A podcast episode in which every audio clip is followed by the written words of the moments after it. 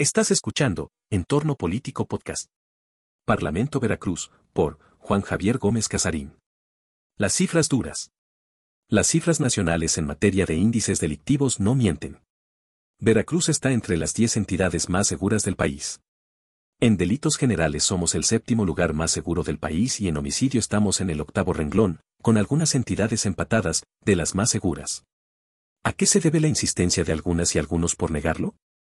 Creo que, básicamente, hay dos tipos de personas que expresan recelo del avance de nuestro Estado en materia de seguridad. Por un lado, están los legítimamente lastimados porque lamentablemente han vivido un delito en carne propia, cerca de su esfera personal o se han enterado de alguno por la elevada repercusión de algún caso muy relevante, la maestra en Jalapa y su nieto, el sastre en Coatzacoalcos.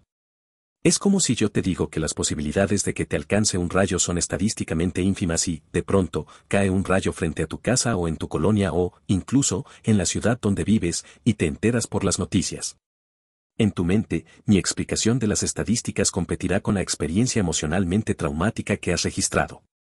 Y, por otro lado, desde luego, está la gente de mala fe, subrayadamente políticos del viejo régimen que buscan desprestigiar a Veracruz.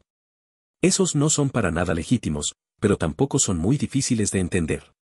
A ellos les carcome el odio hacia la 4T y hacia cualquier logro que sea producto de las nuevas políticas en México, en Veracruz y en la mayoría de nuestros municipios. Y, justamente, las estadísticas les molestan todavía más. ¿Sabían que de enero a septiembre del 2018, el último año de Yunes, tuvimos más homicidios que Irak, a pesar de que aquel país tiene cuatro veces más habitantes y vive una permanente crisis de seguridad nacional? Como dije, los números no mienten. Con fines políticos, quieren hacernos pensar que vivimos en una ola de violencia que no existe. La realidad de las cifras duras es que el gobierno de Cuitláhuac García Jiménez está rescatando al Estado de manos de la delincuencia, como ellos lo dejaron. La tarea es ardua, pero el gobernador le está entrando con valentía y dando resultados. Gracias por escuchar Entorno Político Podcast. Visita entornopolítico.com para más contenidos.